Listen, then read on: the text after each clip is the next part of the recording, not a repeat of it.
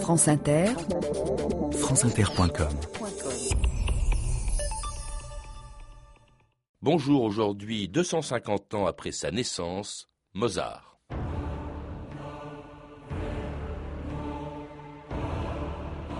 Je vous déclare devant Dieu que je tiens votre fils pour le plus grand compositeur que je connaisse. Lettre de Joseph Haydn au père de Mozart en 1785.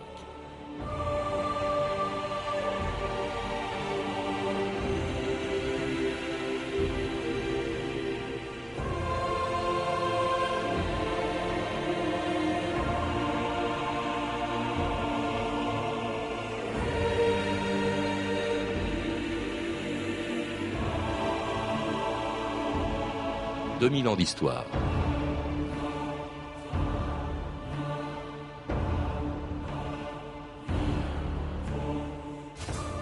Depuis sa naissance, le 27 janvier 1756, il y a 250 ans, aucun musicien n'a été autant joué ni autant célébré que Mozart. Aucun non plus n'a écrit autant de musique en si peu de temps. Des symphonies, des opéras, des messes, des concertos, des sonates, des danses, au total près d'un millier d'œuvres qui ont bouleversé l'histoire de toutes les musiques. Et pourtant, quand Mozart est mort dans la solitude à 35 ans, il était, disait-on, passé de mode, victime sans doute des cabales et des jalousies, provoquées inévitablement par ce génie qui, dès l'enfance, avait joué devant toutes les têtes couronnées d'Europe, au moment où son grand rival, Salieri, rêvait d'égaler celui qui, dès l'âge de 5 ans, savait composer de la musique avant même d'avoir appris à écrire. Mozart. Depuis toujours, je connaissais son nom. J'en étais encore à des jeux d'enfants que lui jouait déjà de la musique devant les rois, les empereurs, même devant le pape à Rome.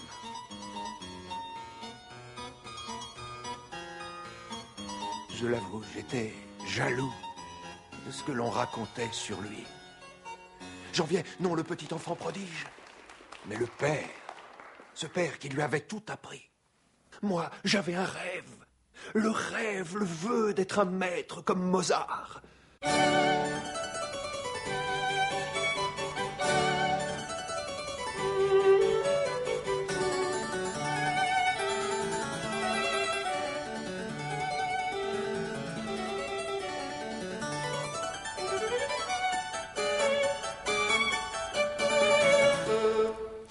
Bonjour. Bonjour.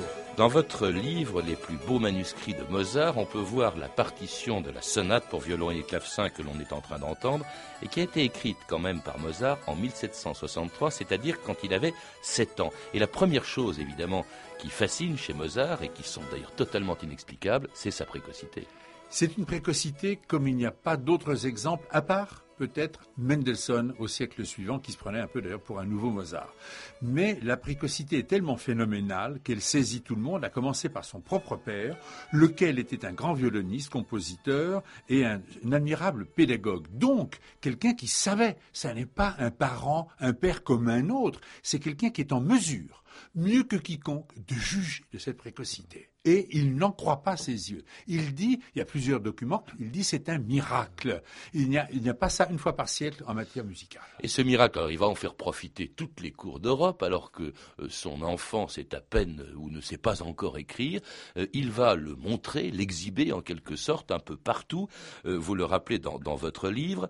à Vienne d'abord, où j'étais surpris d'apprendre que le jeune Mozart découvre une jeune fille de son âge qu'il demande en mariage et qui n'était autre que Marie-Antoinette. Oui, parce qu'il est, il, est reçu à Schönbrunn, de France par la famille impériale, vous savez, c'était très très euh, bon enfant, hein, la, la cour de Vienne, et Marie-Thérèse avait une, innombrable quantité d'enfants. Il se casse la figure sur les parquets cirés de Schönbrunn, il est ramassé par une petite jeune fille de son âge, et il lui colle deux baisers bien sonnants sur les deux joues, il lui dit « Quand je serai plus grand, je marierai avec toi ». Et c'est la future Marie-Antoinette. Voilà. Alors, cette Marie-Antoinette n'est pas encore reine de France. La France, il va s'y rendre, euh, Mozart, pour jouer devant la, la cour de, de Louis XV, et alors là, tout le monde est ébloui, sauf une Madame de Pompadour, je crois. Oui, parce qu'il est présenté non, seulement à tout le monde, mais vous savez, à la cour de France, on est beaucoup plus guindé que partout ailleurs. Et, il, est, présenté à la Pompadour et veut lui sauter au cou et comme il le faisait à Marie-Thérèse, à Marie-Antoinette et à tout le monde. Et la Pompadour esquisse euh, un geste de recul. Et Mozart se retourne vers son père et lui dit, mais qui est celle-là? Qui ne veut pas que je l'embrasse. J'embrasse bien l'impératrice. C'est en quelque sorte pour qui se prend-elle?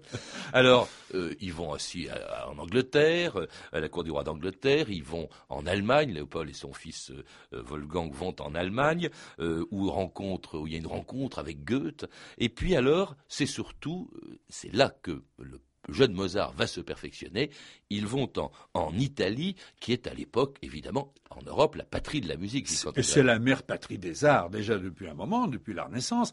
Là, le premier voyage, la grande tournée, euh, le père, la mère et les deux enfants, la sœur aînée était une magnifique musicienne aussi, le voyage dure trois ans et demi on n'a pas idée de ce que c'est. Ils ne reviennent à Salzbourg que Mozart a déjà 9 ans, trois ans et demi après en être parti. Et ils ont euh, sillonné toute l'Europe de l'Ouest et du Nord pratiquement pour montrer, pour faire entendre ce prodige. Le père Mozart dit, c'est un miracle, je ne peux pas le garder pour moi, il faut que je montre à tous ce que Dieu a pu créer. Mais vous avez raison de souligner que le véritable apprentissage musical, il ne peut se faire qu'en Italie, le perfectionnement, et il va faire, cette fois-ci seul avec son père, trois voyages en Italie où il va rencontrer, il va être fait chevalier de l'éperon d'or par le pape, il va aller à la chapelle Sixtine écouter le fameux chœur, il va rencontrer toutes les sommités de l'Italie. À 14 ans, la Scala de Milan lui commande un opéra et il écrit comme un forcené des récitatifs. Il écrit à sa mère, restée à Salzbourg, et lui dit Je ne sais pas si je vais pouvoir terminer ma lettre parce que j'ai des crampes dans la main à force d'écrire de la musique.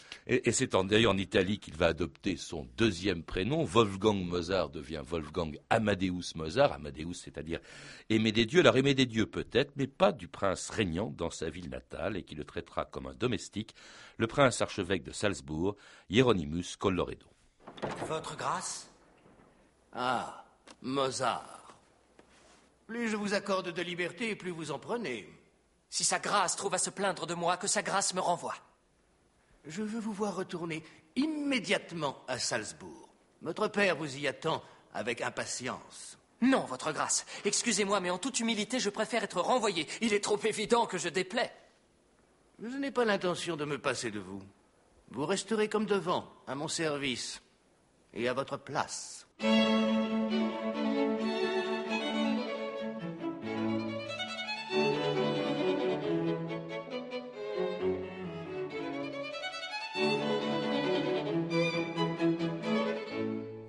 Et c'était le quatuor à cordes Cochelle 164 composé par Mozart en 1773 alors qu'il avait 17 euh, ans, un quatuor inspiré d'ailleurs par le quatuor euh, du Soleil du grand compositeur de l'époque Haydn euh, qui adorait Mozart. D'ailleurs, on l'a entendu au point de euh, considérer qu'il était sans doute le plus grand compositeur, lui, Haydn, qu'il l'était à l'époque. Lui qui l'était. Hein. Et alors, en revanche, il y a quelqu'un qui aimait moins Mozart, on l'a entendu, c'est Colloredo, c'est-à-dire le prince archevêque de Salzbourg, la ville natale de Mozart, qui aujourd'hui s'enorgueillit d'avoir vu naître Mozart, mais qui à l'époque, en tout cas son prince archevêque, ne l'aimait pas tellement. Alors, et puis c'était bien réciproque. D'abord, Salzbourg n'était pas en Autriche à cette époque-là. Salzbourg est devenue autrichienne en 1816 après le congrès de Vienne.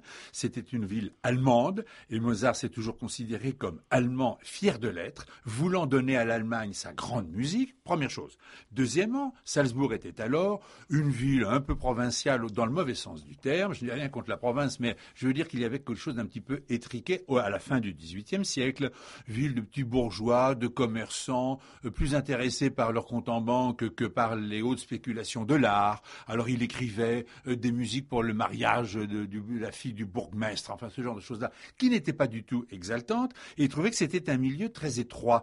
Et il a lui-même rué dans les brancards, littéralement. Et c'est pourquoi d'ailleurs il s'est euh, colté avec son prince archevêque, c'est un archevêque, un archevêché, Salzbourg, au point qu'il a eu une rupture fracassante. Mais ce monsieur Coloredo n'était pas aussi abominable qu'on veut bien le dire. Il voulait simplement que l'ordre règne dans ses affaires et qu'un musicien compose, qu'un violoniste joue du violon et que tout se passe en règle. Il ne voulait pas, lui, archevêque, que les messes durent plus de trois quarts d'heure, même les grands messes avec musique, donc il commandait des heures courtes, et d'autre part, c'était un archevêque qui lisait, attention, des auteurs contemporains qui s'appelaient Rousseau et Voltaire, ce qui n'est pas banal pour un, archevêque au XVIIIe siècle. Il fallait que Mozart reste à sa place. En fait, il fallait qu'il reste à sa place. Il, il était allé chercher, justement, Mozart faisait des escapades, il est parti parti à Vienne.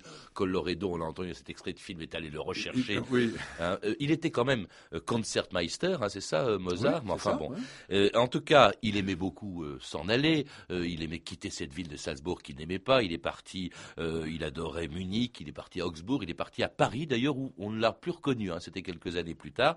Et puis alors, en revanche, il était beaucoup mieux accueilli dans une ville qui le fascinait, Vienne, où l'empereur Joseph II avait commandé à Mozart un opéra.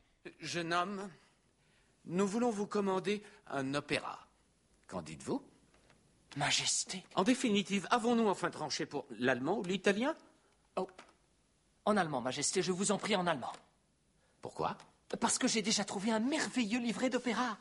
Racontez-nous le sujet. L'histoire se déroule dans un harem, Majesté. Dans un sérail. Cela se passe chez les Turcs? Oui, Alors pourquoi obligatoirement en allemand? Majesté. Vous choisissez la langue.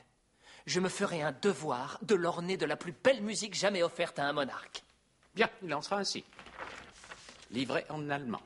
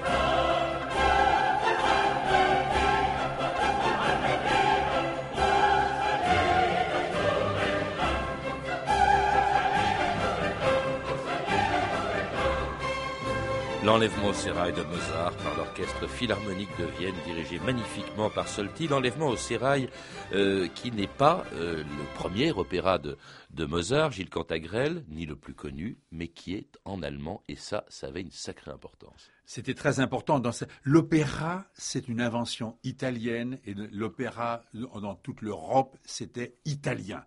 Jusqu'à ce que les Français réclament d'écrire des opéras en français sur des grands auteurs et que les Allemands veuillent enfin avoir un opéra à eux. Car à Vienne, encore aujourd'hui, hein, on parle à moitié italien. À Vienne, c'est presque la capitale de l'Italie. Euh, on ne rêvait que de l'Italie. Et grâce à Joseph II, souverain éclairé, on a ouvert un opéra allemand. Malheureusement, il n'est pas resté ouvert très longtemps. Et Mozart, fier d'être allemand, voulait donner à sa nation un opéra dans sa propre langue que tout le monde, le peuple, absolument tout le monde comprendrait. L'italien, c'était pour les lettrés, pour les gens cultivés, les gens qui fréquentaient l'opéra. Il voulait un opéra pour tous. Et donc, il fallait qu'il soit écrit en allemand. Et en plus, il y avait dans la pensée allemande, la, la langue allemande, le sens d'un engagement, d'une profondeur qu'on a ici avec l'enlèvement au sérail. Et ce n'était pas seulement des petites histoires euh, affriolantes et frivoles. Alors ça, ça a surpris comme toutes les musiques euh, de Mozart quand on les écoutait pour la première fois. À l'époque, ça surprenait, alors qu'aujourd'hui, pour nous, c'est le plus classique, évidemment, des musiciens, Gilles oui, aujourd'hui, on a un peu peur de la musique contemporaine, mais la musique de Mozart, à son époque, elle était contemporaine. Peut-être moins éloignée des autres musiques que l'on entendait, mais vous savez, quand on fait l'expérience, quand on écoute des opéras, des symphonies, telles qu'on en jouait à Vienne au temps de Mozart, telles que lui pouvait en entendre, c'est fait avec les mêmes notes, c'est le même langage musical, c'est tout pareil, sauf que c'est fondamentalement différent et qu'il y a une une nouveauté chez Mozart, pas dans l'écriture, ce n'est pas un révolutionnaire, mais dans la, dans, la pensée, le style. Tout d'un coup, on ne sait pas pourquoi, il y a une grâce, il y a un émerveillement qui n'appartient qu'à Mozart et qui fait qu'on le reconnaît tout de suite. Et c'est le cas, on l'a entendu dans cet enlèvement au sérail, dont l'héroïne d'ailleurs s'appelait Constance, qui est tout simplement le prénom de la femme qu'il épouse, l'année même où l'opéra a été créé, en 1782. Une femme, Constance, avec laquelle la vie sera assez triste, non pas à cause d'elle, mais leurs enfants vont mourir. Il y en aura six total, dont deux seulement survivront. Et c'est drôle parce que, on l'a bien entendu dans cet enlèvement au sérail, la musique de Mozart est gaie. On dit lui-même qu'il riait tout le temps, et c'est un peu ce que montre le film de Forman dont on a des extraits. Est-ce que c'est vrai, Gilles Cantagrève? Il est vrai qu'il était en perpétuel mouvement. Je pense qu'en 35 ans de sa vie terrestre, il a vécu beaucoup plus que vous et moi, en tout cas que moi, euh, peut-être au, au terme de notre existence, le plus tard possible tellement l'intensité, euh, l'ardeur à vivre était énorme. On dit que son pouls battait à 120 et pas à 60. Il, a vécu deux fois plus dans le même temps que les autres, d'une part. Et puis c'était un être qui était capable de rire en pleurant ou de pleurer en riant, chez qui tous les contrastes s'unissaient, euh, qui, qui changeait d'un instant à l'autre de conversation, d'affect, de sentiment. Quand sa, meurt, sa mère meurt dans ses bras, pratiquement à Paris, ils sont tous les deux dans un Galta misérable dans le centre de Paris, dans le quartier des Halles, et elle meurt, elle a été très malade, elle meurt. Il est tout seul dans cette, dans cette mansarde. Et il écrit à son père, il lui raconte les derniers instants de sa mère, et c'est poignant. Et puis on tourne la page, il dit, bon, alors maintenant, on parle d'autre chose. Alors j'étais reçu hier chez la comtesse une telle, et c'est fini. Mais non pas par, par manque d'affection, par manque d'amour, c'est parce qu'il bougeait tout le temps, et il riait tout le temps. Il y a une espèce de joie de vivre forcenée, naturelle, spontanée chez Mozart. On, dit souvent aussi que euh, ce qui rendait sa vie euh, difficile, c'est qu'il n'avait pas assez de commandes et qu'il était qui vivait dans la misère. Alors ça, c'est encore une des mauvaises légendes sur Mozart. Et d'ailleurs, quand son père vient le voir à Vienne, il ne vu qu'une seule fois, euh, il écrit ensuite, et à sa fille qui est restée à Salzbourg, je ne comprends pas, ton frère vit dans un appartement somptueux. Il dépense de l'argent, c'est formidable. À l'époque des Noces de Figaro, il a été très riche. Son père lui a tout appris. Mozart n'a pas passé cinq minutes de sa vie à l'école, dans une classe. Bon, il lui a tout appris. Il a, appris à parler l'italien, le français, l'anglais, appris le latin qu'il lisait couramment, appris la religion. Il était profondément chrétien, catholique, jusqu'au point d'avoir des crises de mysticisme. Il lui a appris la culture. Quand il va en Italie, il lui montre tous les musées, les statues, tout, car c'était un homme fort cultivé. Il y a plein de choses qu'il a, il a, si, il a appris une chose essentielle, pardonnez-moi d'employer ces mots démodés à notre époque, il lui a appris le goût de l'effort et le goût du travail. Car si ce génie formidable qui avait tant de facilité avait été laissé à lui-même, il n'aurait rien fait il aurait été un amuseur, un saltimbanque, un baladin. Or, il est devenu un, compositeur euh, qui a énormément composé par le travail. Il écrivait, disait-on, 2000 notes par jour, dont celle d'ailleurs de sa symphonie plus célèbre, la symphonie numéro 40 en sol mineur, dont tout le monde connaît ou même a fredonné un jour ce passage, même les plus réfractaires à la musique classique.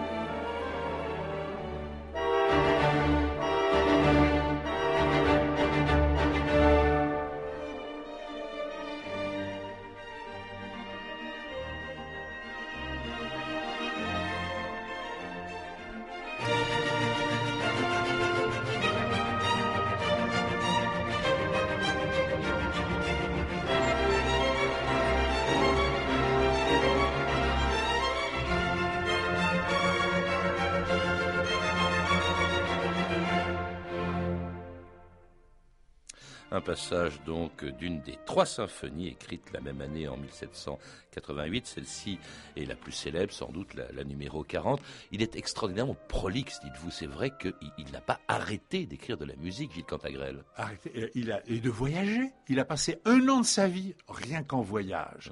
Mais il était capable de composer tout en voyageant. Il composait dans sa tête, il travaillait énormément, mais dans sa tête, la nuit surtout. Et ensuite, il n'avait plus qu'à recopier ce qui s'était fait dans sa tête, mais c'était un travail. De mémoire, hein, d'un seul mémoire. jet. ça oui, oui, oui. Mais vous savez, on peut imaginer qu'un romancier, qu'un poète, il compose tout dans sa tête, il n'a plus qu'à recopier Mm. après. Et ça, il le faisait tout le temps. Alors on dit, ah ben oui, il avait beaucoup de facilité. Bon, en effet, il était très doué, plus que très doué, génial. Mais c'est un travail énorme, tout le temps. Et il n'y a qu'une chose que son père ne l'a pas apprise, c'est de gérer son portefeuille. Il était trop généreux.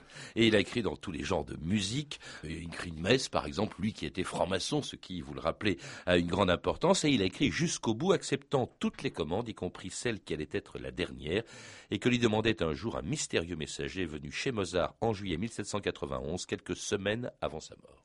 Herr Mozart, je viens commander une œuvre. Quelle œuvre? Une messe pour les morts. Pour qui? Qui est mort? Un homme qui méritait une messe de requiem et ne l'a jamais eue. Qui êtes-vous? Je ne suis qu'un messager. Acceptez-vous? Vous serez bien rétribué.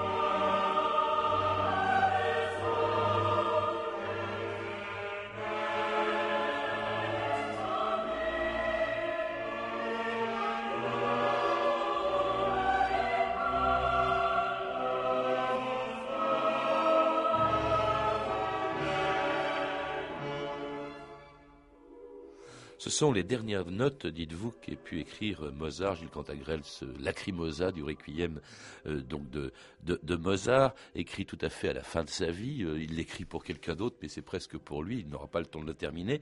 Et c'est drôle, c'est à une époque, enfin c'est drôle, non, c'est à une époque où on considère déjà Mozart comme dépassé à l'époque. On se détourne de lui, alors qu'aujourd'hui c'est considéré comme le plus grand. La, la ville de Vienne qu'il avait adulé, qu'il a rendu très riche, se détourne de lui parce que c'est une musique trop difficile pour l'époque. Il est trop sérieux finalement, c'est trop grave. On est un petit peu frivole à Vienne et puis on change, vous savez, les modes, ça passe. Alors euh, on se tourne vers d'autres, plus italiens, plus légers et il passe de mode mais simplement auprès d'une poignée d'amateurs. En réalité, la flûte enchantée a un succès énorme.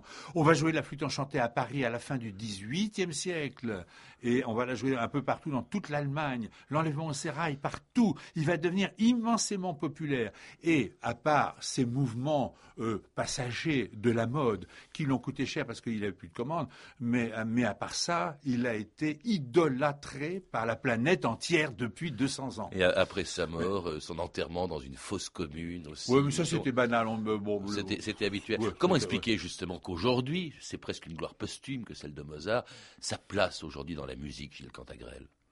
C'est incompréhensible. Il y, a, sur ce plan-là un mystère Mozart, quelque chose qui, alors qu'il écrit une musique que tout le monde peut entendre, qui est charmante et qui en même temps a une profondeur. C'est ça le, le mystère Mozart, c'est qu'il est à tous les niveaux. Il est à la fois une musique bon agréable, plaisante, et en même temps il y a un engagement, il y a une profondeur, il y a une métaphysique dans, cette musique, une gravité, et donc tout le monde peut l'entendre et on peut l'écouter à toutes les heures de sa vie et de la journée, que l'on soit dans la gaieté ou dans la tristesse, il nous apporte toujours quelque chose de céleste, de miraculeux ce que j'appelle moi la grâce. Et au point d'être aujourd'hui le musicien, à l'occasion de ce 250e anniversaire, le musicien sans doute le plus célébré de, de toute l'histoire de, de, la musique. Sans, sans, aucun doute, et même plus le peintre, euh, si on compare à la peinture, à la littérature, à la poésie, à la sculpture, à tout ce que vous voulez, l'artiste, avec un grand A, le plus célébré sur la planète.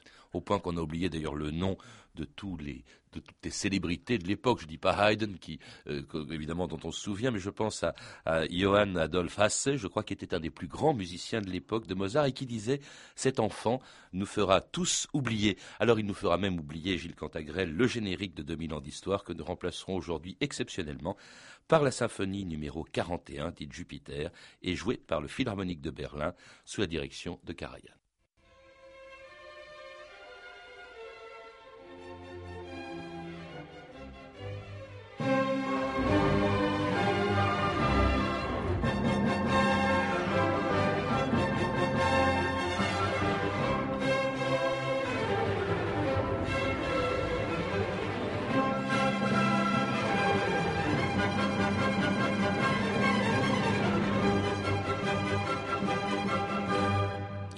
Je rappelle que mon invité Gilles Cantagrel est l'auteur d'un beau livre, Les plus beaux manuscrits de Mozart, publié aux éditions de La Martinière et de France Inter.